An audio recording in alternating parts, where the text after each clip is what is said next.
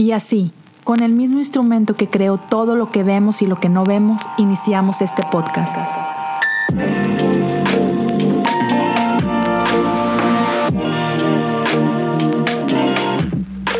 Bienvenidos a Cosas Comunes. Hey, ¿qué onda? Espero que estén súper bien. Gracias por acompañarme en otro episodio más de Cosas Comunes. Gracias a todos los que apoyan, eh, los que comparten episodios. Gracias a los que apoyan en Patreon. Ah, para quienes no lo sepan, tenemos una comunidad en Patreon donde puedes apoyar desde un dólar al mes. Patreon.com diagonal Cosas Comunes. Gracias a los que lo han estado haciendo y otra vez gracias a los que me mandan mensajes y platicamos y, empezamos a hacer todo este tipo de comunidad.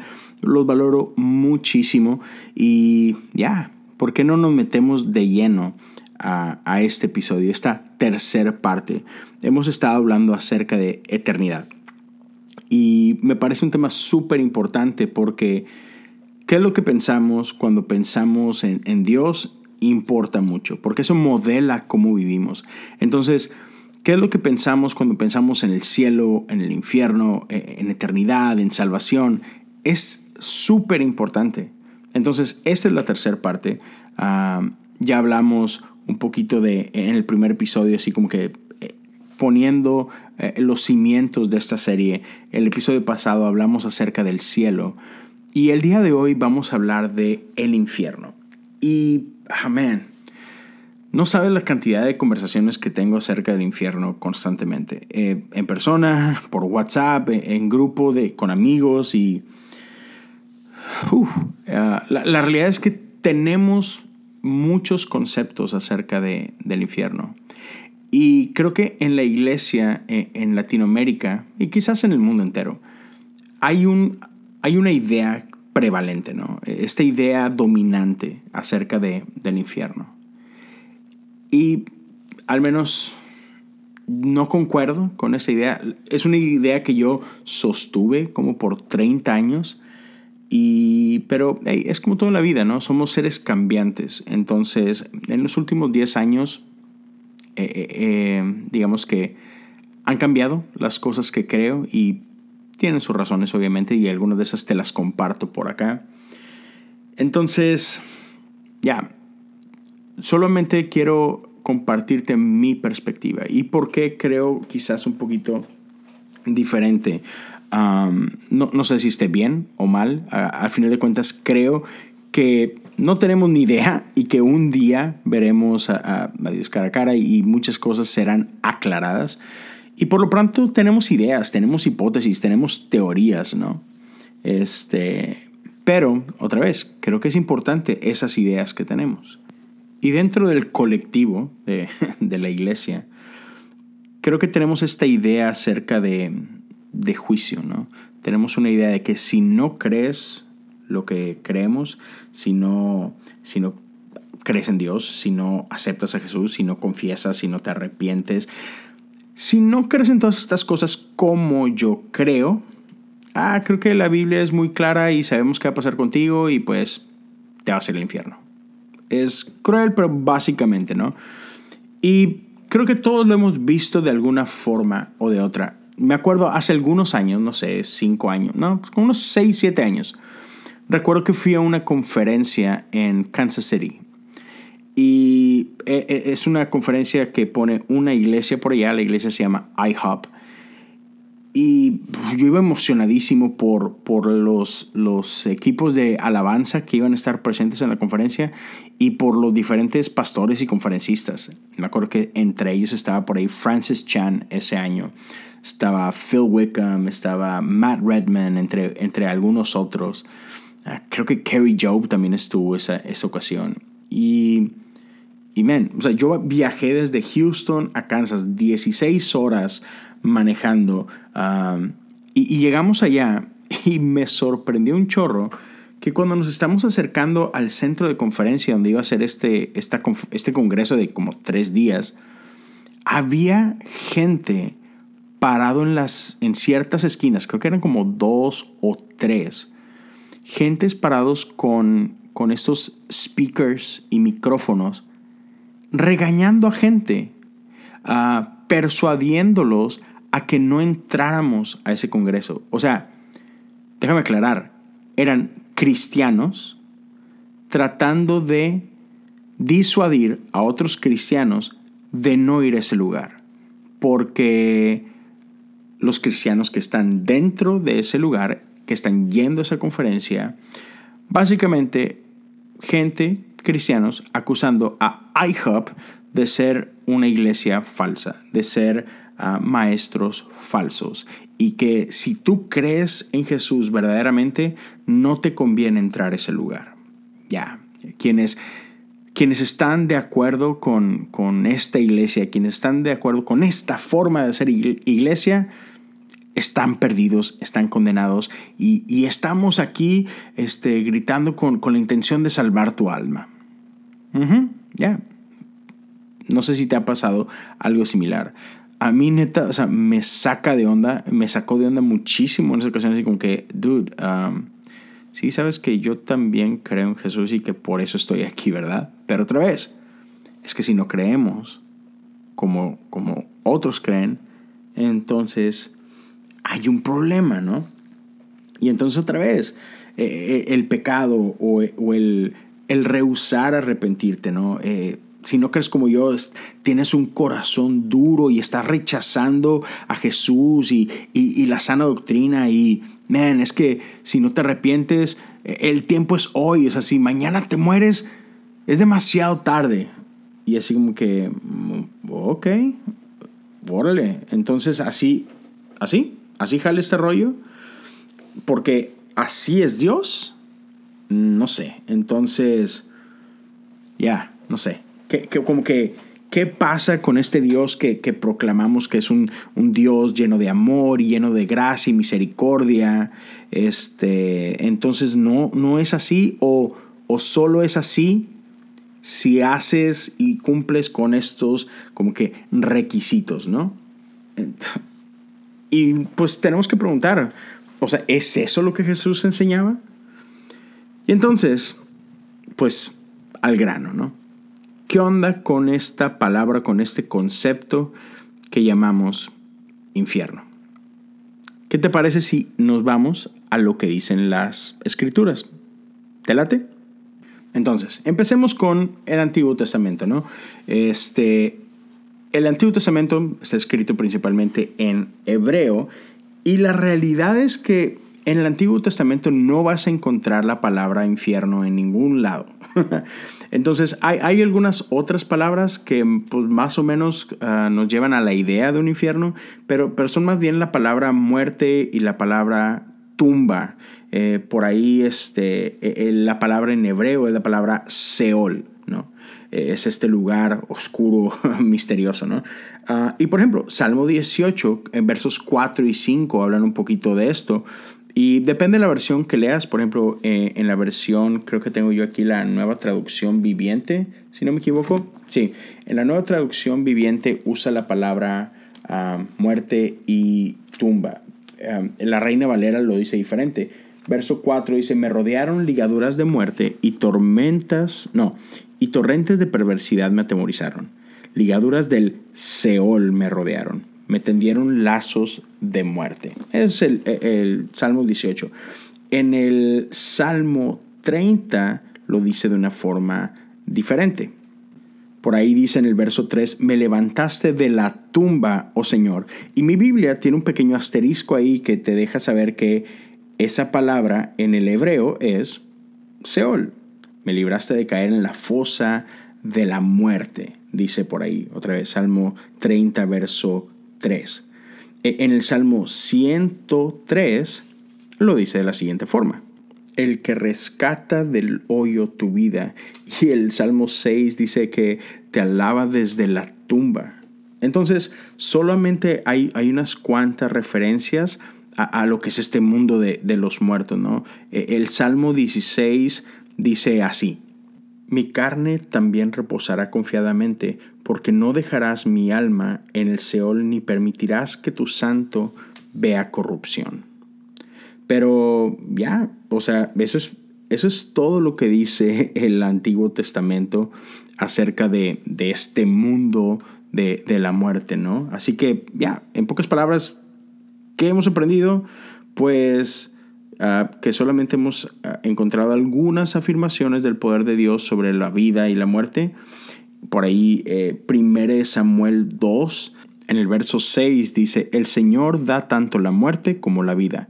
A unos baja la tumba y a otros levanta. Deuteronomio 32, verso 39 dice así, Ah, miren ahora, yo mismo soy Dios, no hay otro Dios aparte de mí, yo soy el que mata y el que da vida, soy el que hiere y el que sana. Nadie puede ser librado de mi mano poderosa. Entonces, bien, o sea, sí vemos a Dios como, como ah, alguien que, está involucrado de cierta forma en, lo que pasa cuando, cuando alguien muere y vida y todo esto, pero otra vez es súper ambiguo. Cuando Dios habla con Moisés, se identifica como el Dios de Abraham, Isaac y Jacob. Y estos tres pues ya estaban muertos en los tiempos de Moisés. Sin embargo, Dios se identifica como su Dios. O sea, no dice que Dios era su Dios cuando ellos vivían, Dios es su Dios, ¿no? lo hace en el acto presente. Y por otro lado, no podemos ignorar que la cultura hebrea usa las palabras vida y muerte de una forma diferente a como nosotros la usamos. Entonces, nosotros usamos vida y muerte como estos estados o, estos destinos, como que o estás vivo o estás muerto, ¿no? Así nada más. Sin embargo, en la tradición hebrea parece más bien ah, como que vida y muerte son dos estilos de vida, por llamarlo de alguna forma. Ah, puedes estar vivo en vida o puedes estar muerto en vida. Igual por ahí Deuteronomio 30 hace esta invitación donde Dios dice, hey, pongo delante de ti vida y la muerte, escoge la vida, pero no lo dicen en, esta forma como que, pues si escoges la muerte te tengo que matar en este momento, no, es, escoge la vida y vive en vida o escoge la muerte y vas a vivir en muerte, pero es, no sé si me explico, o sea, no es como que, ok, ven para acá, cabeza, bye. No, es, vas a seguir viviendo, pero estás viviendo escogiendo la muerte, ya. En otras palabras, un estilo de vida e, es un estilo en el que vives pleno, conectado con Dios y sus propósitos. Y, y, el otro estilo de vida es un estilo de vida de desconexión completa de Dios y de, y de sus propósitos, ¿no? Entonces, un estilo de vida lleva consigo, no sé, gozo, paz, alegría, etc. Y el otro, ya, es desesperanza y desconexión. Por otro lado, algo que es bien importante de tener en cuenta es que estos israelitas que escribieron estos libros, que, de quienes obtenemos todas estas historias, son un pueblo que venía de ser esclavo, ¿no? Esclavos de Egipto. una cultura que estaba obsesionada con la vida después de la muerte, ¿no? Que, que momificaban a sus reyes, que diosificaban a sus reyes. Son una cultura que, los, los, trataban de mantener con vida y eran enterrados en, estas, en estos palacios, ¿no? Ah, que son las pirámides, y eran enterrados con sus posesiones, con su oro y con todas estas cosas. Sin embargo, la cultura hebrea nos revela una, una cultura que está como que más involucrada con, con la vida y con cómo decidimos vivir, con, con tu impacto en este lado de la eternidad, ¿no? Entonces eso es algo importante que tenemos que tener en cuenta. Y entonces cerrando como que esta parte del Antiguo Testamento, simplemente tenemos que tener claridad que para esta cultura, para, los hebreos, qué es lo que pasaba con una persona después de, de morir, como que no era como que tan importante, o al menos su escritura nos deja saber eso, o sea que, porque no hay mucho, también leemos otra vez simplemente estas palabras, Seol, muerte, la tumba, pero, pero no hay mucho sobre, ok, entonces, ¿qué pasa cuando nos morimos? ¿A dónde nos vamos? ¿Cuándo nos vamos? ¿Quiénes nos vamos para allá? Y todo esto, otra vez, no era muy relevante, eh, eh, al parecer, en su pensamiento, ¿no? Y luego, pues tenemos el, el Nuevo Testamento, ¿no?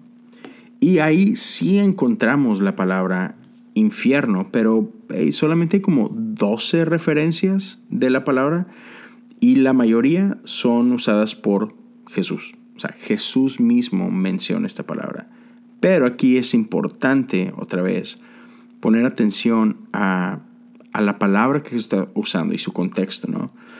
La palabra griega que nosotros traducimos en nuestra Biblia como infierno es esta palabra Gehenna, que, que es el valle de Jena. Y, y, este era un lugar geográfico, real, un lugar físico, que era eh, este valle donde básicamente el pueblo tenía su, su basura. ¿Cómo se llama eso? Como ya el, el, la basura municipal o como lo quieras llamar, ¿no? O sea, este lugar donde toda la ciudad llevaba la basura y ahí ardía en fuego, ¿no? Eh, era su manera de, de lidiar con esto, ¿no? Y era un lugar que estaba por ahí en el, no sé, sureste, suroeste de, de, la ciudad de Jerusalén. Entonces, otra vez, era un lugar real. Gehenna era el basurero de la ciudad en los tiempos de Jesús. Quiero entonces que te imagines este lugar. Un, valle grande eh, donde basura está acumulada y fuego estaba ardiendo constantemente, porque esa era la, la forma de deshacerse de todos estos desechos, ¿no? Entonces, no era un lugar para nada bonito. animales salvajes seguramente se peleaban por comida en ese lugar. Entonces, cuando escuchas esto de, de flamas que no se extinguen nunca, uh, dientes que truenan, sí, uh, otra vez, es real, es literal en ese sentido, ¿no? Así que cuando Jesús hace referencia a este lugar, a Gehenna, y les habla de un fuego que no se, ah, que no se acaba nunca, y les habla de este rugir de dientes, la gente sabía perfectamente a lo que Jesús estaba refiriendo, ¿no? Por ahí Santiago en el capítulo 3 de su carta hace uso de, la palabra Gehenna, uh, pero de ahí en fuera, este, todas las demás referencias de esta palabra son dichas por Jesús mismo. E, en Mateo 5, él dice, cualquiera que diga tonto está en peligro de, del fuego de Gehenna, dice, del poder del infierno. Y cuando dice, hey, te es mejor que pierdas una parte de tu cuerpo, que, que todo tu cuerpo sea consumido y echado al infierno, o, en Mateo 10 y, en Lucas 12, cuando dice, ah, tenle miedo a aquel que puede destruir tanto el cuerpo como el alma en el infierno. Y en Mateo 18 y Marcos 9, cuando él dice, mejor te es entrar en mejor te es entrar a la vida con un ojo que entrar con dos ojos y ser enviado a los fuegos del infierno. O cuando en Mateo 23 eh, él dice a, líderes religiosos, o sea, a, a la gente bien, ¿verdad? A la gente del club, ¿Qué aflicción les espera, maestros de la ley religiosa y fariseos, hipócritas, pues cruzan la tierra y mal para ganar un solo seguidor y luego lo convierten en un hijo del infierno dos veces peor que ustedes mismos. Y amigos, eso, eso es todo. O sea, Gehenna es el lugar donde se quema la basura y esas son básicamente todas las, todas las menciones de la palabra infierno en la Biblia. Y de ahí sacamos todo, todo lo que sacamos, todas nuestras ideas acerca de, del infierno. Y hay dos palabras, creo, dos palabras adicionales que también de repente se traducen en, infierno. Y una de ellas es esta palabra uh, tartarus, que está en segunda de Pedro, es una carta, y básicamente es una palabra eh, que él toma prestada de la mitología griega. Y era, o sea, el significado de esta palabra es, el lugar donde los semidioses eran juzgados, otra vez, en la mitología griega. Y, luego está la palabra Hades, que es básicamente la versión griega de la palabra Seol. Y por ahí la tienes en, el, libro de Apocalipsis, en el capítulo 1 y en, el 6 y en el 20. Y por ahí en el, en el Hechos capítulo 2. el cual a su vez es una cita del Salmo 16. Jesús usa esta palabra, Hades, en algunos lugares, por ahí en, Mateo 11 y en Lucas 10, cuando dice que bajarás al Hades. Después en Mateo 16 dice que y las puertas del Hades no prevalecerán contra ella, hablando de la iglesia. Y, después por ahí la vuelve a utilizar cuando está haciendo la... Utiliza la parábola del hombre rico y, y Lázaro, el, el, ¿Cómo se llama? El, no el pordiosero, el vagabundo. Este, y eso está en, el libro de Lucas 16. Y, y ya, o sea, eso es todo. Cualquier otra cosa que tú hayas escuchado sobre gente hablando acerca del infierno y haciendo estas doctrinas del infierno, todo tiene que ver con estas palabras que acabamos de, ver hace unos momentos, ¿no? No hay más. Y ahora por el otro lado, tenemos mucha gente que piensa que esta idea del infierno es una idea bastante primitiva, es una herramienta, digamos que, de control a, través del miedo que, utiliza la religión o religiones en general. Y, que solo, ya, utilizan esto para, para controlar, ¿no? Para, para hacer que gente haga ciertas cosas, se comporte de ciertas formas. Y entonces creo que podemos entender ese lado, ¿no? Y, no sé tú, pero también hay, muchos a quienes les cuesta o nos cuesta creer que el infierno es este lugar subterráneo, ¿verdad? Quizás en el centro de la tierra, donde hay este personaje, ¿no? Que, que la cultura una vez más nos ha, nos ha pintado, porque ¿cuántos de nosotros no pensamos en el diablo y pensamos en este hombre de color rojo con cuernos, con una cola, con un trinche en la mano, y, lo vemos así, sentado en un trono, básicamente como eh, el video de Lil Nas, ¿verdad? Lil Nas X, este video de Montero. Eh, y, si no lo has visto, pues dale una checada. Y ese es el diablo, ese es el infierno que, que pensamos, ¿no? Con esta criatura que es el rey de este lugar llamado infierno, y, ya, ¿no? Y, donde hay gente torturada, donde hay fuego, donde hay, no sé, lava volcánica, qué sé yo. Este, y donde otra vez el, diablo es el rey, ¿no? Entonces, ¿qué es lo que tenemos que pensar cuando pensamos acerca del infierno? Esa es la pregunta. Hace ya algunas semanas, por ahí llegué a poner una, encuesta en, en Instagram, una, sabes, preguntas hablando de este tema, ¿no? Según qué es lo que la gente quería saber y, todo esto. Y, mucha gente tenía esta pregunta de si el infierno es un lugar literal y de ser así, ¿dónde está? Y está esa pregunta.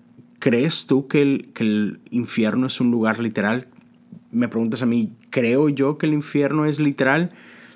Y, y de alguna forma yo te diría, sí, yo creo que el infierno es real Ahora, no necesariamente es este lugar en el centro de la tierra donde el diablo es el rey, sino de alguna forma yo, yo creo que, que el infierno es tan real que hay gente que decide vivir ahí todos los días y otra gente que no decide vivir ahí, pero que es forzada a vivir ahí por cosas que suceden a su alrededor, por, por cosas que les han sido hechas a ellos. Y perdón si, no sé, esto se pone muy gráfico o algo, pero quiero que por un momento te pongas en los pies de otras personas. Ah, por ejemplo, ahorita acá e, en Estados Unidos estamos en medio del el juicio en contra del policía que asesinó a George Floyd, eh, que fue lo que causó todo este último revuelo de, de Black Lives Matter. Eh, este policía que se le montó con la rodilla en el cuello a este hombre hasta, hasta quitarle la vida.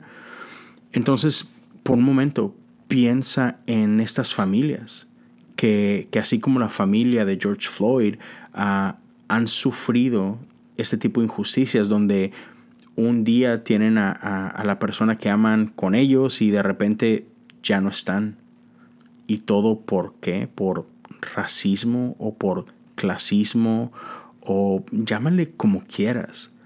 Eh, en México y en Latinoamérica tristemente está de moda todo este movimiento de feminismo, de las marchas de las mujeres, a mujeres que están clamando por justicia, porque al día son, son demasiadas las mujeres que pierden la vida.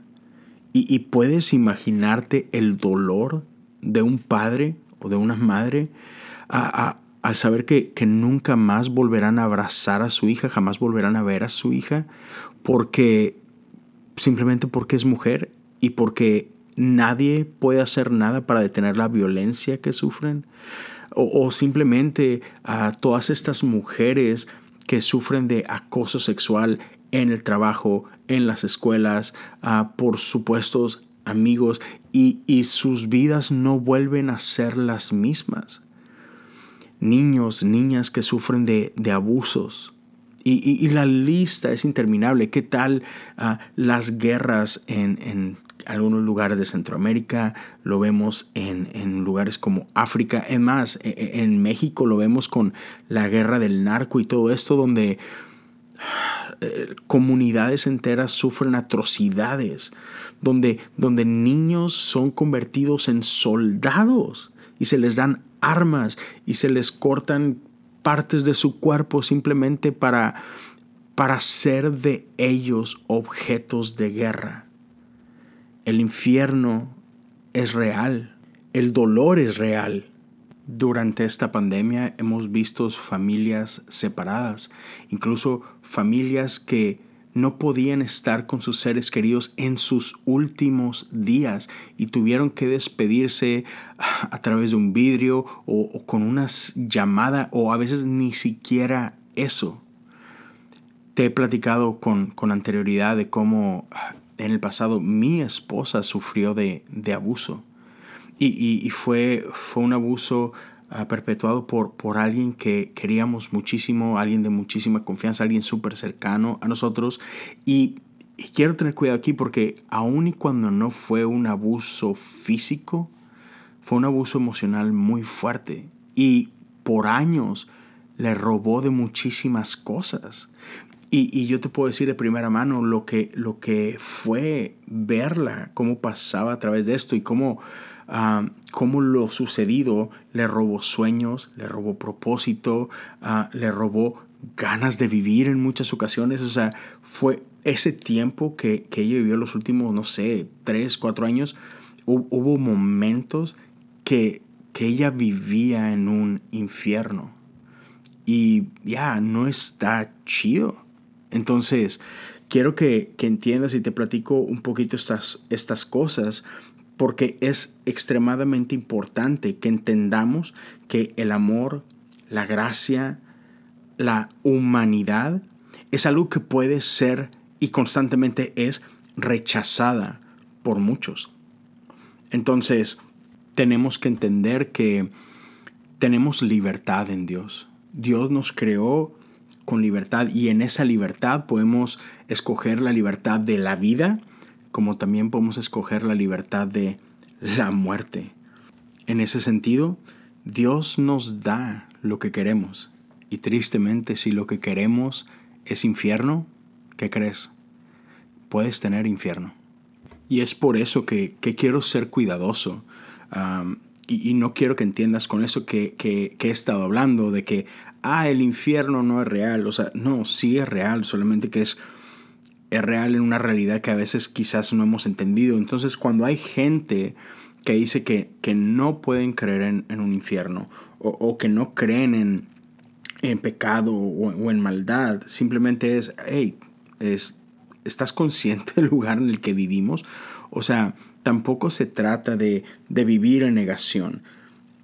El lenguaje que usa Jesús es fuerte y es fuerte por una razón las palabras que Jesús escoge usar están cargadas, son, son intensas, son complejas, incluso son ofensivas, porque tienen que serlo, porque es la única manera que podemos entender las realidades de lo que Él está describiendo.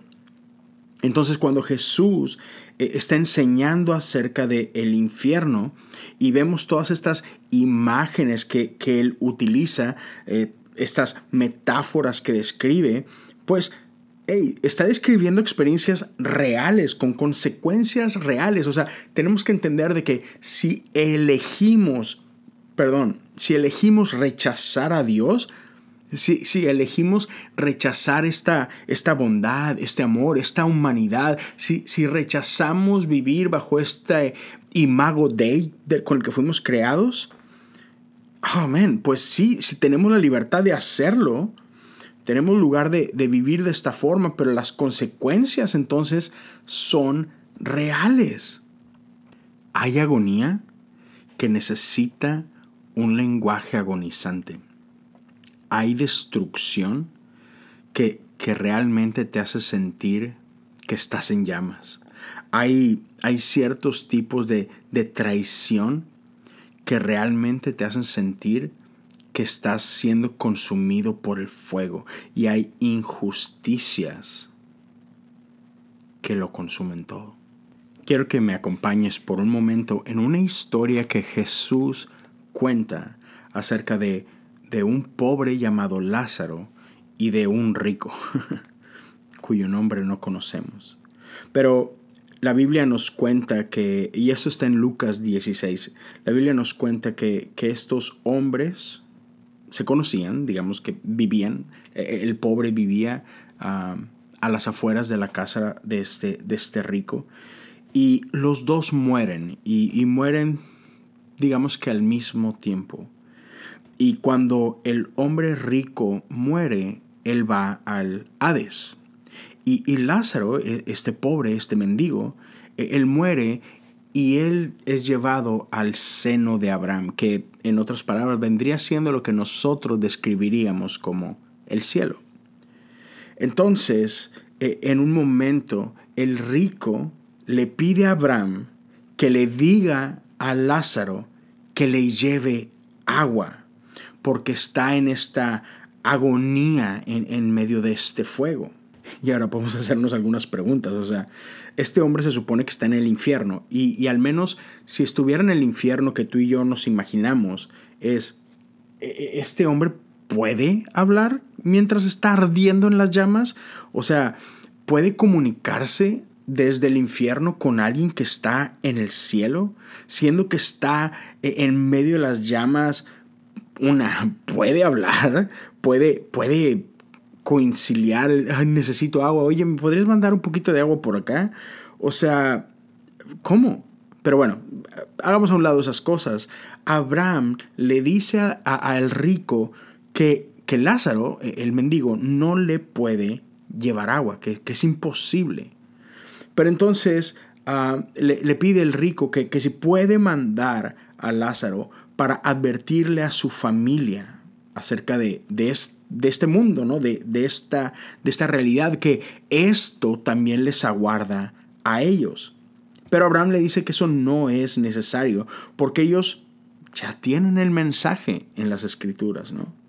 Pero igual, este rico sigue pidiéndole a Abraham, insistiéndole que por favor lo, lo, envíe, porque es que si llegan a escuchar a alguien que regresa de los muertos, entonces sí cambiarían sus caminos a lo que Abraham le dice que si no escucharon a Moisés y a los profetas, entonces tampoco serían convencidos por alguien que se levantara de los muertos.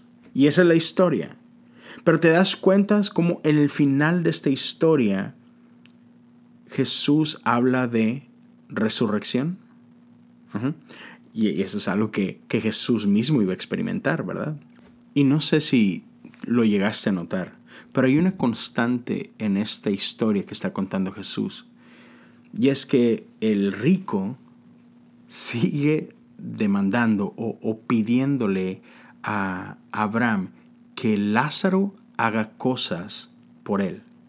Te fijas que le pide que le lleve agua. Y, y en su tiempo, el que te llevaba agua era el sirviente. E, el rico quiere que Lázaro siga en este papel de su sirviente. Antes de morir, como que esos eran los papeles, ¿no? El hombre rico tenía gente que le servía. Y obviamente una persona de la, de la condición de este pobre vagabundo, pues cae dentro de, de, de este papel, ¿no? Tú me tienes que servir a mí, yo soy el rico, tú eres el pobre. Y ya, no es de asombrarse que Abraham le dice que, que esto es imposible, que hay un gran abismo entre ellos. Pero eh, el gran abismo, sin duda, está en el corazón de este hombre. Es un corazón que no ha cambiado, aún en medio de la muerte, aún en medio de, del tormento y de la agonía. Él sigue aferrado a, a este juego de, de posiciones, ¿no? A esta jerarquía donde él sigue creyendo que es mejor. Oh, wow. Uno de los temas que encontramos en el, en el libro de Lucas es este, este tema de, de cómo Jesús está trayendo una, una revolución social en medio de este tiempo, ¿no? Donde otra vez todos estos sistemas y jerarquías que existían ya no tienen lugar en esto que conocemos como el reino de Dios, ¿no? E-, él viene a cambiar todas estas cosas de los limpios, los impuros, el, pecador y, los, los salvos, los que están arriba, los que están abajo, esas cosas ya no significan más lo que significaban antes. Dios está haciendo una labor nueva a través de Jesús. Él está llamando a, a la gente a una solidaridad donde, donde ahora todos somos hermanos, hermanas todos somos iguales, hijos del Dios Altísimo. Dios no tiene favoritos, ¿no? Y, el rechazar este, digamos, este nuevo orden, el rechazar el, este reino, es estar rechazando a Jesús. Es estar rechazando a lo que Dios está haciendo. Eh, eh, rechazar a Jesús es rechazar a, Dios mismo, Dios encarnado. Entonces, esta historia acerca de este hombre rico y de, y Lázaro es, es una advertencia para la audiencia que tiene Jesús enfrente de ellos. Recordemos que quien es parte de la gente que está escuchando a Jesús es, son los líderes religiosos de ese tiempo, son la gente adinerada de ese tiempo. Ellos están escuchando. Entonces, cuando están escuchando esta historia, están escuchando una historia que desafía todas estas jerarquías que, en las que ellos existen, ¿no? Es, hey, ignorar a estos Lázaros que, existen afuera de sus puertas. E ignorar a estos Lázaros es rechazar a Dios mismo.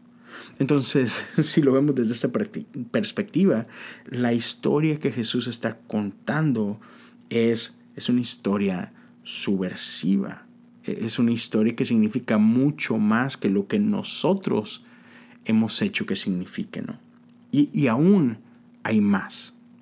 Jesús está enseñando constantemente que el Evangelio, las buenas nuevas, eh, es acerca de una muerte que nos lleva a vida, es acerca de un patrón, una verdad, una, una realidad a la cual llegamos si perdemos nuestra vida para después encontrarla. Entonces Jesús le está diciendo a estos, a estos ricos que, por cierto todavía no se, no se están dando cuenta, ¿verdad? Que, hey, tienes que dejar de aferrarte a tu ego, a tu estatus, a tu orgullo. No, no pueden soltarlo, ¿no? No pueden soltar este mundo que ellos mismos han construido. Y e, e, este mundo ficticio, llamémosle este, este antirreino, como diría mi buen Jesse, e, en el cual ellos claro que están arriba y el pobre Lázaro está abajo. Entonces en esta historia podemos ver que Él está muerto, pero las cosas que tendrían que morir en su vida para que realmente encuentre vida no han muerto. Por eso sigue aferrado a estos viejos patrones que, que lo tienen en tormento, que lo tienen sin poder disfrutar de la, ah, de la increíble vida que Dios tiene preparado para Él. ¿Podemos ver lo que hay como que en el corazón de esto? Que es una de las cosas que Jesús nos está enseñando constantemente. Ama a tu prójimo. ¿Y qué es lo que no está pudiendo hacer este rico? Amar a su prójimo. O sea, toda su vida se la pasó ignorando a su prójimo. Su prójimo que ahí pasaba día a día afuera de su puerta rogando por un poco de comida. De la cual, si algo sabemos es que a este hombre le sobraba. Pero es una, es una historia del pecado de un hombre, del pecado individual, pero, pero que sabemos que tiene un impacto en, en toda una sociedad, ¿no? Si, si los hombres ricos de este mundo trataran a, los Lázaros del mundo con dignidad, como, como, como deberían ser tratados, la historia sería sumamente diferente. Y para cerrar como que e, e, esta historia quiero que nos vayamos con, dos cositas. Número uno es de que hay ciertos pecados que son ah, sociales, por decirlo de, alguna manera. Hay, ciertas maldades que son sistémicas, que, afectan a culturas o sociedades enteras. Y, también por otro lado hay, hay pecados que son más individuales, que, que, afectan más como que de, de uno a uno. Y hay gente que se preocupa por un tipo de problemas y hay gente que se preocupa por el otro tipo de problemas. O sea, conocemos gente que, tiene una pasión para ir a la calle y, hablar uno a uno. Para, para tratar de, convencer a personas, a individuos, de que necesitan ah, voltear sus corazones para con Dios y, eso está increíble. Y, tenemos otro tipo de gente que está más preocupada por corregir los males sistemáticos de este mundo y, son gente que, está tratando de hacer cambios sociales, ¿no? Y, podríamos decir de esta forma que hay, que hay dos tipos de infiernos. Está el infierno con el que lidiamos día a día, hay gente que literal vive en un infierno en esta vida, pero también hay un infierno quizás que viene más adelante, ¿no? Y, la realidad es que tenemos que tomar en serio a ambos. Tan real es uno como, como el otro. Y Jesús nos enseña esto, que hay que lidiar con, con, con el tipo de infierno con el que mucha gente está lidiando hoy aquí, como también hay que tomar serio o con seriedad eh, el tipo de, de muerte que lleva a muerte. Y ahora podríamos transicionar a todos este tipo de pasajes que no necesariamente hablan o usan la palabra infierno, pero que claramente sí hablan acerca de juicio o hablan acerca de castigos. Y podemos ver esto desde dos diferentes perspectivas, una la, perspectiva política y también la perspectiva religiosa. Así que por ahí vamos a hablar de esto un poquito y luego podemos hablar acerca de unos pasajes que nos ejemplifican estas cosas, ¿no? Pero una de las cosas que tenemos que tener bien, bien en cuenta es que Jesús vivía en un tiempo súper politizado y quizás todos los tiempos son así, ¿no? Creo que en nuestra actualidad lo vemos, que todo es, no, importa lo que hablemos, hay alguna forma de politizarlo, ¿no? Como COVID. Hubo gente que tomó esta pandemia y la usó para promover su lado, su izquierda o su derecha. Y, y, podemos hacer eso también con temas LGBTQ. No solamente se tratan de sexualidad, los hacemos políticos. O sea, e, eso creo que es algo en lo que nos podemos identificar. Pero en los tiempos de Jesús, ah, el pueblo de Israel era un pueblo que era libre, pero no era libre. O sea, eran el pueblo de Israel y, eso estaba muy claro. Sin embargo, vivían bajo la opresión del imperio romano. Y no importa eh, para dónde voltearas, eso, eso, era muy notorio, ¿no? las calles estaban llenas de soldados romanos, ah, monedas que se usaban para comprar y vender pues tenían la imagen de César. O sea, por todos lados tenías esta influencia y esta opresión ah, del poder romano. Y había grupos en los tiempos de Jesús que soñaban con una libertad de esta opresión. Ah, incluso podemos ver, ah, no hace mucho acabamos de pasar por Semana Santa y, podemos recordar que uno de los domingos que celebramos durante, este, durante esta etapa es el domingo de Palmas, ¿no? que es el domingo en el que celebramos la entrada triunfante de Jesús. Y había un grupo que, que tenía esta idea de el Mesías era no una figura religiosa, era una figura política. De hecho, incluso las palmas mismas eran un icono de esta rebelión. Entonces, ah, había, había un grupo que quería empujar esta agenda y que querían tomar a Jesús para, tú eres nuestro símbolo y tú te tienes que convertir en el líder que necesitamos que sea, pero claramente Jesús no tenía ningún interés en convertirse e, en esta figura, ¿no? Y, me da mucha risa porque creo que podemos encontrar muchas similitudes con, con esta historia, los libros o la película de Los Juegos del Hambre, ¿no? Ah, como, como, querían convertir a Katniss en, en, un símbolo y querían que ella representara lo que ellos querían, pero claramente vemos a, una Katniss más rebelde, ¿no? que no quiere jugar este juego. Y básicamente esto es lo que vemos eh, en los evangelios y vemos esto en Jesús, ¿no? Alguien que no estaba interesado en jugar este juego. Lo que Jesús quería hacer era traer al pueblo de Israel de regreso a las raíces, eh, que ellos recordaran cuál es su identidad, cuál es su propósito. Y, y, una de esas cosas es que ellos estaban supuestos a ser luz a las naciones. Es a través de ellos el, las naciones serían bendecidas. Y parece que el pueblo había olvidado esto, ¿no? Y, por ahí podemos ver que ah, una de las agendas de Jesús era que vieran al Padre con los lentes correctos, que ellos recordaran una vez más cómo es el verdadero Dios, ¿no? No, no esta imagen que nosotros nos habíamos hecho de Él, ¿no? Entonces, ah, una de las cosas que, Jesús tenía claro es que eh, el amor era la respuesta, amor era el camino. Ah, y, amor no, no, no, levanta armas, por decirlo de alguna forma, ¿no? Entonces, para, para responder a violencia con, más violencia, no, e, eso no es la forma de Dios, ¿no? Me encanta esta frase de, de Martin Luther King y es que ah, la única manera de, luchar contra las tinieblas no es con más tinieblas, es con luz. La única manera de luchar contra la violencia no es con más violencia, es con amor.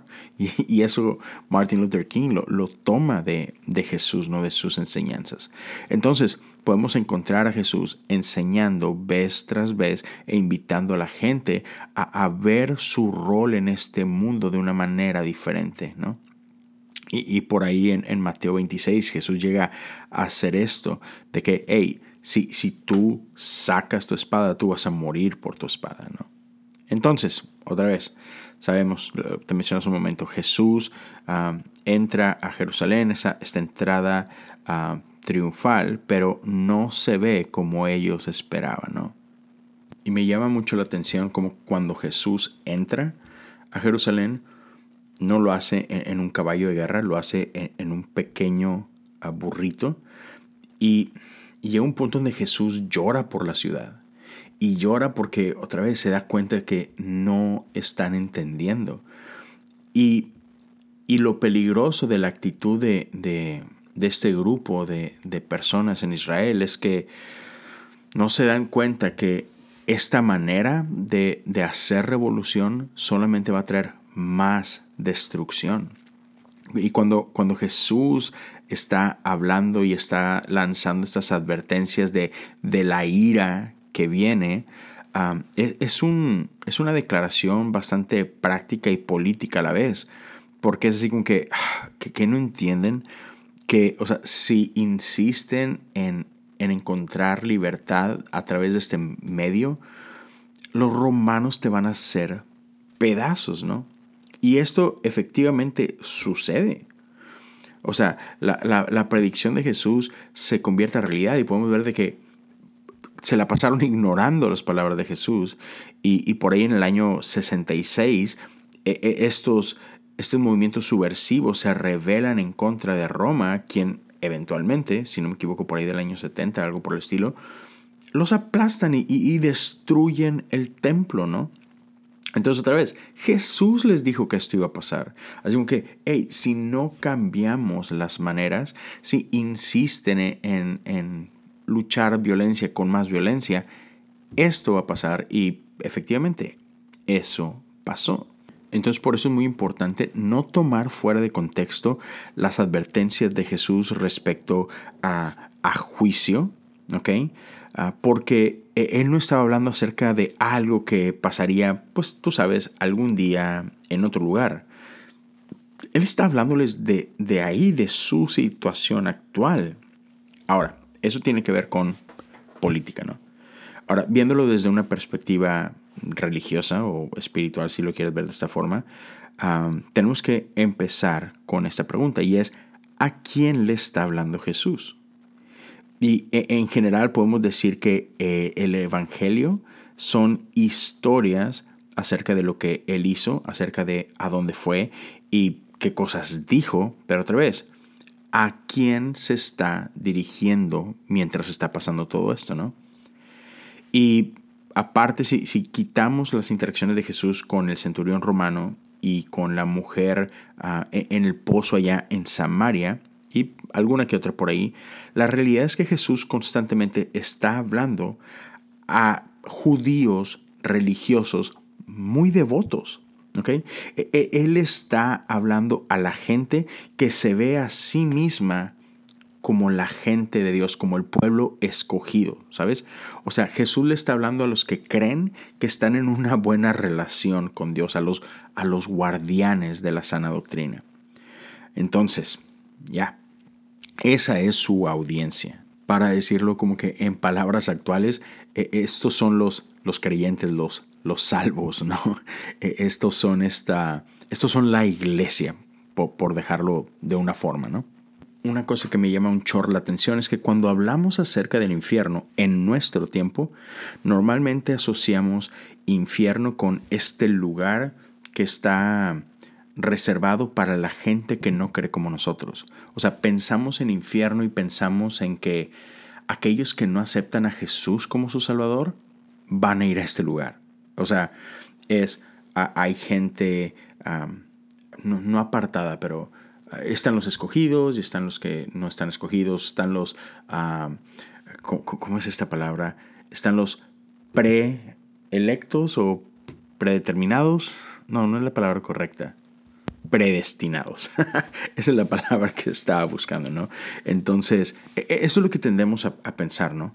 Sin embargo, si ponemos atención a, a las palabras de Jesús y cuando Jesús está hablando acerca de infierno, cuando, él habla de todas estas historias, él no le está hablando a gente que no conoce a Dios y que espera que a través de esto se arrepientan y vengan y conozcan a Dios. Ese no es el caso.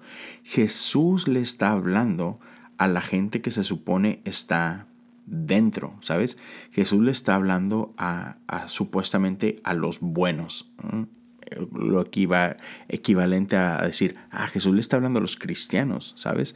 O sea, Jesús le está hablando a esa gente. Entonces no se trata de que, oh, es que es gente que no conocía a Dios, entonces les está predicando el mensaje de salvación para que se arrepientan y ahora conozcan a Dios. No es para nada el caso. Entonces, Jesús le está hablando a gente que toma religión muy en serio. O sea, Jesús le está hablando a la gente que, está tomando su posición con Dios con, con toda la seriedad del mundo. O sea, esta es gente que cree que está del lado de Dios. Y sin embargo es a ellos a quienes Jesús les está advirtiendo de las consecuencias que hay de vivir apartado de los propósitos de Dios, de la identidad correcta que tenemos en Dios. Eso es a quien Jesús le está hablando, ¿no? Entonces, ya, e-, eso es muy importante tener en cuenta cuando estamos leyendo estas cosas. Pero bueno, ahora, ¿por qué no pasamos a hablar de algunos pasajes, algunas historias donde Jesús está hablando del infierno, pero digamos que no habla específicamente o, no usa la palabra infierno como tal, pero, pero claramente está como que hablando de eso, ¿no? Empecemos con la historia de Sodoma y Gomorra, que es, digamos que, es la historia, ¿no? Este, esta es la gente mala. O sea, si, si hay así como que un grupo de gente que claramente hizo todo lo malo y que claramente fue condenada y que claramente está ardiendo en algún lugar, son ellos, ¿no? Pero en fin, Génesis 19 nos habla de Sodoma y Gomorra y nos dice que eh, el, el clamor ah, llegó hasta el Señor de, tal manera que fueron consumidos con, con azufre, ah, con, fuego cayendo de, desde el cielo, ¿no? Y destruyó a todo lo que vivía en ese lugar, no solamente a la gente, ah, destruyó la, la, vegetación, destruyó todo por completo, ¿no? Y, luego nos dice que temprano la siguiente mañana, Abraham vio hacia Sodoma y Gomorra y, vio este humo, denso humo, levantándose de, esta tierra, ¿no? Ah, como, si fuera el, humo de un horno. Así que por, por miles de años, quizás, las palabras Sodoma y Gomorra han servido de advertencia, ¿no? Es esto es lo que le pasa a la gente a, a quien Dios decide juzgar. Pero esto, digamos que no es la última vez que escuchamos acerca de Sodoma y Gomorra. Por ahí más adelante, el profeta Ezequiel tiene una serie de visiones en la que Dios le muestra, pues, qué es lo que está por venir, ¿no? Incluyendo esta promesa de parte de Dios de restaurar la, la suerte o, restaurar el, futuro de Sodoma y, de sus hijas. Y dice que ellas regresarán a, lo que era antes. Eso lo, lo, puedes leer en el capítulo 16. Entonces, así como que, ok, ¿cómo? va a restaurar el, destino de Sodoma o la, fortuna de Sodoma, depende de la traducción que leas. Así que no ha terminado la historia de Sodoma y Gomorra. O sea que lo que, lo que aparentemente era el final, lo que aparentemente era así como que ya definitivo, por siempre, ¿no? E, este veredicto de parte de Dios acerca de su destino, esta destrucción, eh, ¿no era ese el final, pues? lo que aparentemente era ya consumado no lo es. Y Ezequiel dice que esa destrucción viene a traer restauración. Y, creo que eso, eso es bien cable. No, clave, perdóname. Eh, y eso es lo que tenemos que entender. O sea, nuestro Dios no es un Dios de destrucción, nuestro Dios es un Dios de restauración. Pero bueno, eh, eh, a eso regresaremos más adelante. Solo quiero que lo tengas bien, bien, bien en cuenta, ¿no? Entonces, pero bueno, Ezequiel, aún así, esa no es la última vez que escuchamos acerca de Sodoma y de Gomorra. Jesús, mientras hacía sus viajes, sus recorridos por las villas de, Galilea, ah, e, él está llamando a la gente a ver las cosas de una manera diferente, ¿no? Y hay muchos lugares donde Jesús encuentra resistencia. Y increíblemente encuentra mayor resistencia en, la gente que se concebía a sí mismo como más religiosa, más devotas. Como que eh, esta gente que decía así que, ¿tú qué vas a venir a enseñarme a mí, no? Yo amo a Dios, yo tengo temor de, de Jehová, ¿no? Entonces, sí, sí puedes ver la actitud, me imagino, ¿no? Entonces, eh, en una ocasión, en Mateo 10, él le hace una advertencia a la gente de Capernaum y, escucha las palabras de Jesús. Mateo 10, verso 15. Les digo la verdad, el día del juicio les irá mejor a las ciudades perversas de Sodoma y Gomorra que a esa ciudad. ¡Wow! ¿Le va a ir mejor a Sodoma y a Gomorra que a estos vatos? Ok, y otra vez, le está diciendo esto a gente religiosa, a gente que se considera, ¿sabes?, santa, gente que se considera e, en buenos términos con Dios. Está, está duro, ¿no? Así que, ok, eh, si hay esperanza todavía, chido, ok, ok. Entonces, si hay esperanza para Sodoma y Gomorra, ¿qué nos da a entender eso? acerca de otros Sodomas y Gomorra, ¿no? O sea, acerca de otra gente que ha sido condenada en el pasado o, de quienes escuchamos que serán condenados, ¿no? Y entonces, e, esta historia ah, que nos habla acerca de Somoda y, y lo estoy diciendo todo mal, estoy cansado, perdón. Esta historia que nos habla de Sodoma y Gomorra no es el único lugar en el que encontramos este, este movimiento o esta transición de juicio a restauración, de castigo a una vida nueva. ¿Te das cuenta cómo empieza a, surgir esto? Jeremías 32 dice lo siguiente, verso 37, ciertamente traeré de regreso a mi pueblo de todos los países a donde los esparcí en mi furor, lo traeré de regreso a esta misma ciudad para que viva en paz y seguridad. Wow, ok, Israel ha sido exiliado, ok, ha sido enviado, castigado a, a una tierra que no es su tierra, ¿no? Como resultado de este de este enojo, de este, ¿cuál es la palabra que dice aquí? De este furor, los esparcí con mi furor allá. ok, entonces en respuesta a este furor, Dios los saca de ahí. Pero hay un punto en el que el profeta interpreta y entiende que este furor de Dios tiene un propósito y es enseñar a su pueblo, es corregir a su pueblo, es producir en ellos algo nuevo. ¿Ok?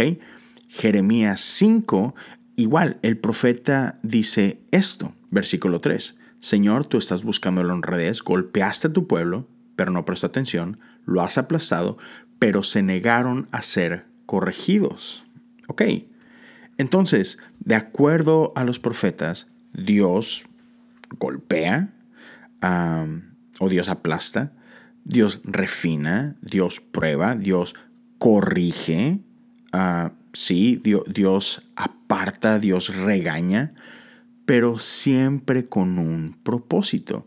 Y no importa lo doloroso o lo brutal o lo opresivo, no importa qué tan lejos pareciera que eh, esta gente se ha alejado de Dios por causa de su pecado, su indiferencia, su rechazo, siempre está esta seguridad que esto no será para siempre. ¿Ok? Lamentaciones 3, el poeta declara lo siguiente. Verso 31 y 32 dice así, pues el Señor no abandona a nadie para siempre, aunque trae dolor, también muestra compasión debido a la grandeza de su amor inagotable. Y después, Osea 14 dice lo siguiente, versículo 4, el Señor dice, entonces yo lo sanaré de su falta de fe, mi amor no tendrá límites, porque mi enojo habrá desaparecido para siempre. Y, déjame te doy a un versículo más que está en el capítulo 3 de Sofonías. El versículo 17 dice de esta forma, Pues el Señor tu Dios vive en medio de ti, Él es un poderoso Salvador, se deleitará en ti con alegría, con su amor calmará todos tus temores, se gozará por ti con cantos de alegría. Así que, otra vez, podemos ver vez tras vez como los profetas nos hablan que no hay más enojo, no hay más castigo, no hay más rechazo o, más refinamiento. En, en algún punto hay sanidad, hay reconciliación, hay un regreso. Dios promete en Isaías 57, y prepárate porque te voy a dar un montón de pasajes donde vamos a ver esta transformación. Así que si quieres apuntarlos o lo que tú quieras, pero te los voy a ir dando poco a poco. Una vez más, Isaías 57, verso 18 dice, He visto lo que hacen, pero aún así los sanaré y los guiaré, consolaré a los que se lamentan. Osea 6.2 dice, Dentro de poco tiempo Él nos restaurará para que podamos vivir en su presencia. Joel 3.1 en el tiempo de esos acontecimientos, dice el Señor, cuando yo restaure la prosperidad de Judá y de Jerusalén. Amós 9.1. En aquel día restauraré la casa caída de David, repararé sus muros dañados, de las ruinas la reedificaré y restauraré su gloria anterior. Nahum 2.2 Aunque el destructor arrasó con Judá, el Señor restaurará su honor. Sofonías 2.7 Pues el Señor su Dios visitará a su pueblo con bondad y le devolverá su prosperidad. Sofonías 3:20 En ese día los reuniré y los traeré de regreso a casa.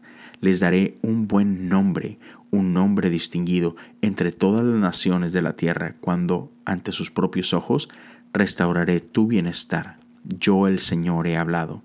Zacarías 9:12 Regresen al refugio, ustedes, prisioneros, que todavía tienen esperanza. Hoy mismo prometo que les daré dos bendiciones por cada dificultad. Zacarías 10:6 Yo fortaleceré a Judá y salvaré a Israel, lo restauraré a causa de mi compasión. Y Miqueas 7:19 dice así: Volverás a tener compasión de nosotros. ¿Qué te parece? Y lo sé, fueron bastantes versículos bíblicos, pero ah, lo que quiero que, que, veas es cómo hay, hay un tema aquí. O sea, hay una intención de parte de Dios. Podemos ver cómo eh, eh, esto no se trata de solamente de juicio y de castigo y, de condenación, sino que otra vez Dios siempre tiene la intención de sanar, de redimir, de amar, como dice el profeta, de traer gente a casa y gozarse sobre ellos con cánticos. Entonces, ya, y, otra cosa que es importante ver y, que podemos reconocer en, los escritos de los profetas es que esto no es exclusivo para lo que diríamos para el pueblo de Dios, para los escogidos, ¿sabes? Para, para ese grupito selecto. Isaías 19, verso 19 dice, en aquel día habrá un altar al Señor en el corazón de Egipto y habrá un monumento al Señor en su frontera. Órale, ¿cuál, es el significado aquí de Egipto? Egipto era un pueblo enemigo de, del pueblo de Dios. E, era un, pueblo odiado. ya, o sea, pero sin embargo dice el profeta que habrá un altar en el corazón de Egipto. Un altar es este lugar donde vamos a adorar. Así que un pueblo va a adorar a Dios en Egipto, las cosas, una vez más, no son lo que parecen ser, ¿verdad? Ah, este pueblo que, pareciera que estaba opuesto a, Dios y, opuesto a, esta adoración del Dios verdadero, este, este pueblo que parecía que estaba alejado, será atraído, será acercado. a... Ah, los que un día estaban este, enfrentando condenación serán restaurados. Así que podemos ver vez tras vez que eh, fallar no es el final, que juicio tiene un punto, un propósito y que las consecuencias tienen la intención de traer corrección. Entonces, con esto en mente, Ah, ah, hay varios pasajes que podemos tomar del Nuevo Testamento y, que a la luz de todo esto que acabamos de ver empiezan a cobrar más sentido. Y por ejemplo, ah, la primera carta de Pablo a Timoteo nos habla de dos personajes, Himeneo y Alejandro, son dos ejemplos. Yo los expulsé y se los entregué a Satanás para que aprendieran a no blasfemar contra Dios. ¡Wow! Estas son palabras de Pablo otra vez en 1 Timoteo 1:20, donde nos está diciendo que entrega a estos dos hombres, o sea, estos dos miembros de su iglesia, quienes han sido expulsados y entregados a Satanás. Así que, órale. este, y ya, ya, metimos a Satanás a la conversación, ¿no? Entonces las cosas se pueden todavía como que revolver más o, confundir más, ¿no? Pero, ¿qué es lo que está haciendo Pablo aquí? O sea, ¿por qué está entregando a gente a Satanás? Así que en buena onda se puede hacer eso, se vale hacer eso. ¿Cómo rayos hace uno eso, no? o sea, ah, ¿dónde, ¿dónde, tenemos que firmar o qué? Pero más allá de estas preguntas que podamos hacernos, ah, lo, que sí podemos ver es que Pablo toma esta decisión otra vez con un propósito. Pablo cree que al hacer esto va a producir buenos resultados. E, e, él cree totalmente que algo bueno va a salir de esto, que, que ellos van a aprender de esto, ¿no? Y lo dice al final, para que aprendieran a no blasfemar contra Dios. Entonces, de acuerdo a lo que Pablo está escribiendo, este Satanás realmente es un instrumento en manos de Dios ah, que, sirve para transformar el carácter de, estas personas, ¿no?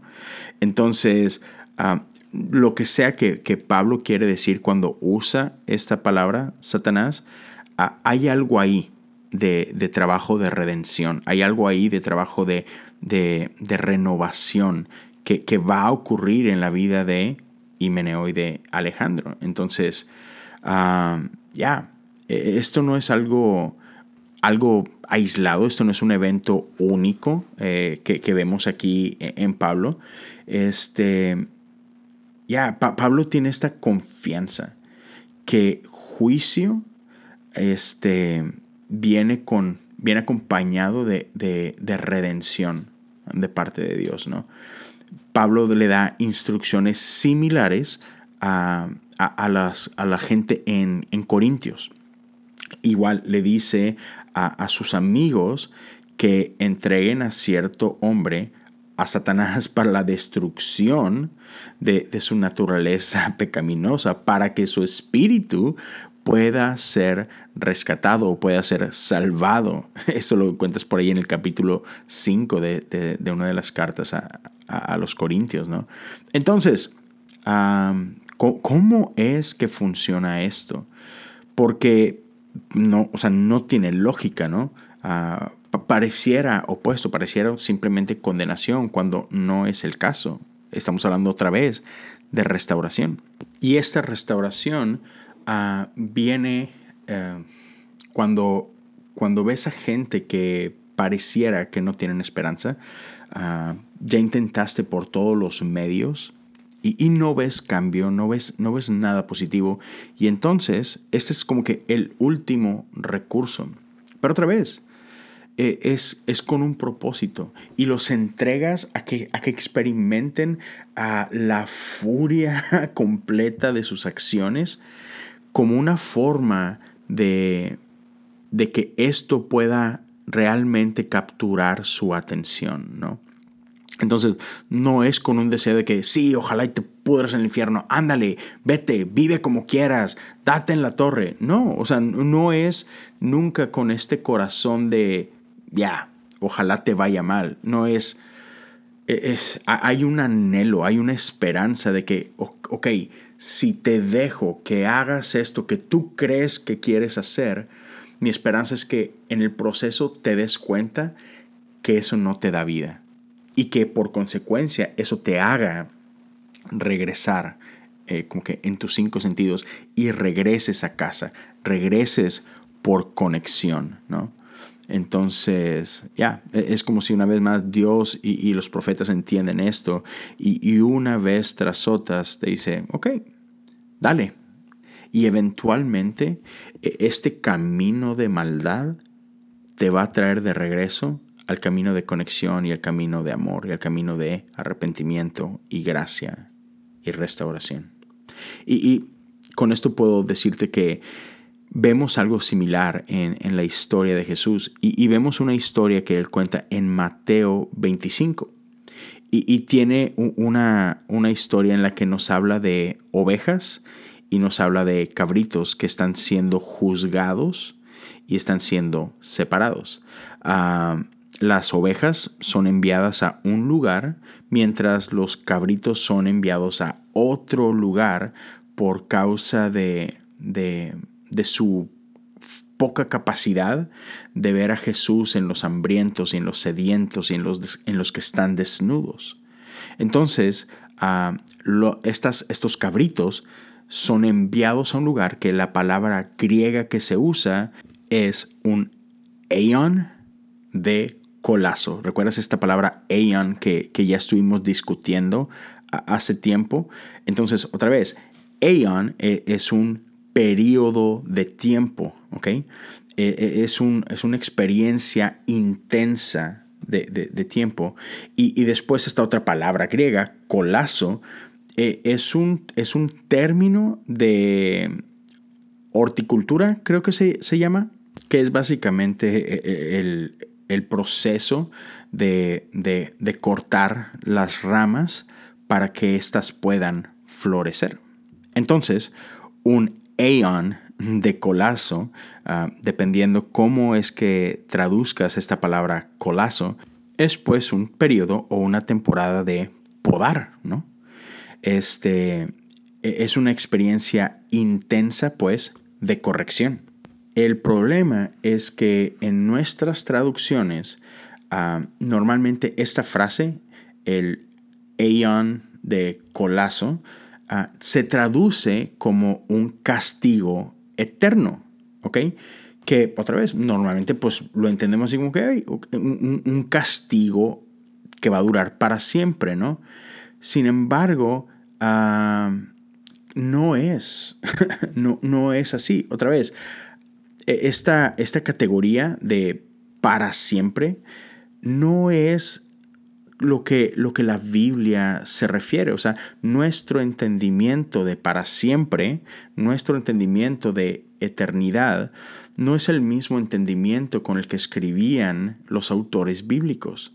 Entonces, quizás la traducción más, este, más cercana de cómo escribían los, los escritores hebreos cuando, cuando se referían a para siempre, es la palabra olam, que puede ser traducida como un punto lejano o un punto que desaparece en la distancia o mucho tiempo o algo que dura mucho. Este, o aquello que está más allá del horizonte. Entonces, cuando Olam se refiere a Dios, como por ahí en el, Salmo 90 que dice, desde el principio y hasta el fin, tú eres Dios. Ahí eh, eh, él está usando esta palabra Olam. Entonces, esa palabra ahí refiriéndose a Dios, pues sí, eh, como que tiene más sentido a, a nuestra definición de para siempre.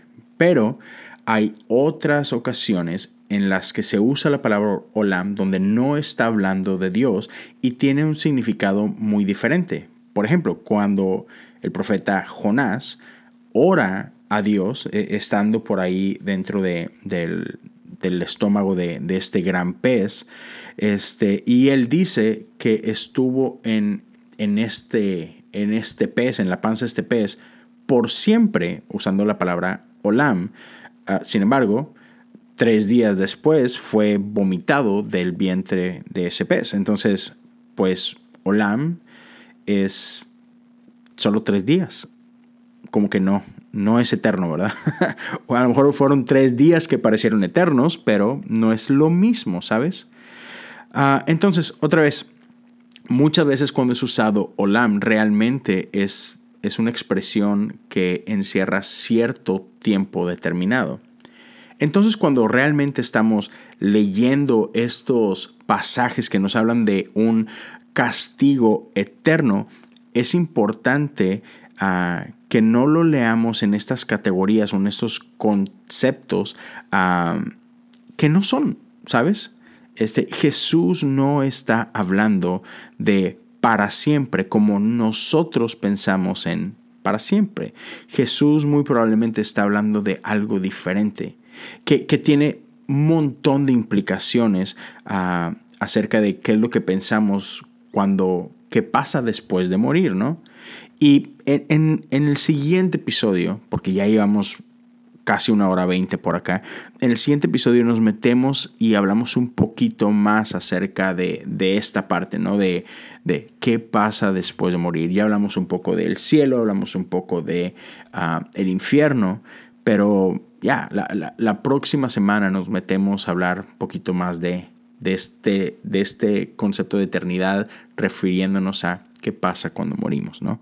Pero entonces, para resumir este episodio acerca de esta palabra que llamamos infierno, e, es importante terminar con esta conclusión de que hay, hay cosas que experimentamos eh, en esta vida que son, ¿sabes? Eh, eh, experiencias cargadas, experiencias violentas, dramáticas, sumamente serias, que necesitan una palabra que describa o que ponga en, en contexto las consecuencias que experimentamos cuando rechazamos todo lo que es bueno, todo lo que es bello, todo lo que Dios tiene para nosotros. Necesitamos palabras que nos apunten a, lo, terrible, a, lo profundo que viene cuando experimentamos los, los secretos oscuros que están dentro de nuestro corazón, ¿sabes? Necesitamos palabras que nos ayuden a darle lenguaje al colapso de nuestra sociedad, a cómo cuando abandonamos todo lo bueno y todo lo bello y todo lo que tiene que ver con Dios, ah, cuáles son las consecuencias de esto, ¿no? ¿Qué es lo que pasa cuando rechazamos a Dios y a su amor? ¿Qué es lo que pasa cuando rechazamos a los consejos de Dios respecto a amarlo a Él y amar a nuestro prójimo? Y resulta que esta palabra de infierno es una muy buena palabra, así que ya, se vale seguirla utilizando. Pero eh, espero que con esto quede un poquito claro que eh, estas ideas caricaturescas que tenemos acerca de, del infierno y del diablo, este, este hombrecillo de cola, cuernos y alas y que normalmente siempre anda todo rojo, ya, quizá no es lo que, lo que Dios estaba hablando, más bien, quizá no es lo que Jesús venía hablando cuando nos hablaba de todas estas cosas. Pero bueno, gracias por acompañarme en este largo episodio. Ah, te, soy sincero, no ha sido fácil grabar esta serie. ha, traído mucho tiempo y, la, he estado grabando en, semanas que han sido muy difíciles por, por, por, un montón de trabajo, por lo que fue Semana Santa, eh, actividades en la iglesia, ah, en casa, de repente mis niños y mi esposa no se han sentido muy bien de salud, entonces he dormido muy poco. Entonces si por ahí notaste como que he divagado algo, ah, perdón, ah, no ha sido fácil. Pero gracias por acompañarme hasta acá. Espero que estos episodios estén siendo bendición. Espero que esta serie esté siendo de bendición. Espero realmente que esta serie ayude a muchos que cargamos con mucho tiempo con, ideas bastante tóxicas y bastante lastimosas. Entonces espero que Dios esté haciendo algo nuevo en tu corazón como lo está haciendo en mi corazón. Ah, estoy emocionado por lo que viene. Se vienen todavía varios episodios muy buenos ah, y, muy pronto vamos a tener una gran conversación con, con, con dos, dos gentes que admiro demasiado. Entonces, ya, eh, mantente al pendiente. a cualquier cosa, te, te, invito a que me ayudes a compartir esto en tus redes sociales. En serio, ayuda mucho. Si por ahí me puedes apoyar compartiéndolos en tus stories, deja, y déjame saber qué es lo que te dejó el episodio. Eso sería muy bueno. Me puedes arrobar por ahí, Leo Lozano HU. Si tienes dudas, preguntas, si quieres llevar esta conversación más allá de esto, déjamelo saber. Igual y armamos un Zoom y platicamos un poquito más o podemos intercambiar por ahí este, mensajes y audios por, por DM. Entonces, eso es lo que me emociona. Me emociona tener conversaciones con ustedes. Y gracias a todos los que se han animado a, mandarme algún tipo de mensaje. Estoy aquí para para servirles y para caminar junto a ustedes durante este tiempo. Si alguien ah, quiere apoyar este proyecto, ah, quiere apoyar lo que, lo que estoy haciendo con, con este podcast y con los otros podcasts que, que tengo por allá, ah, recuerda que puedes hacerlo a través de Patreon. Ah, te vas a patreon.com diagonal cosas comunes y puedes apoyar desde un dólar al mes. Ah, ya, no te estoy vendiendo absolutamente nada, simplemente es, es, una forma en la que tú puedes apoyar este contenido que, que, que, que toma bastante, pero que uno lo hace con, con muchísimo cariño. Y bueno, e, eso es todo. Gracias una vez más por tu tiempo. Espero nos escuchemos muy pronto una vez más. Dios te bendiga.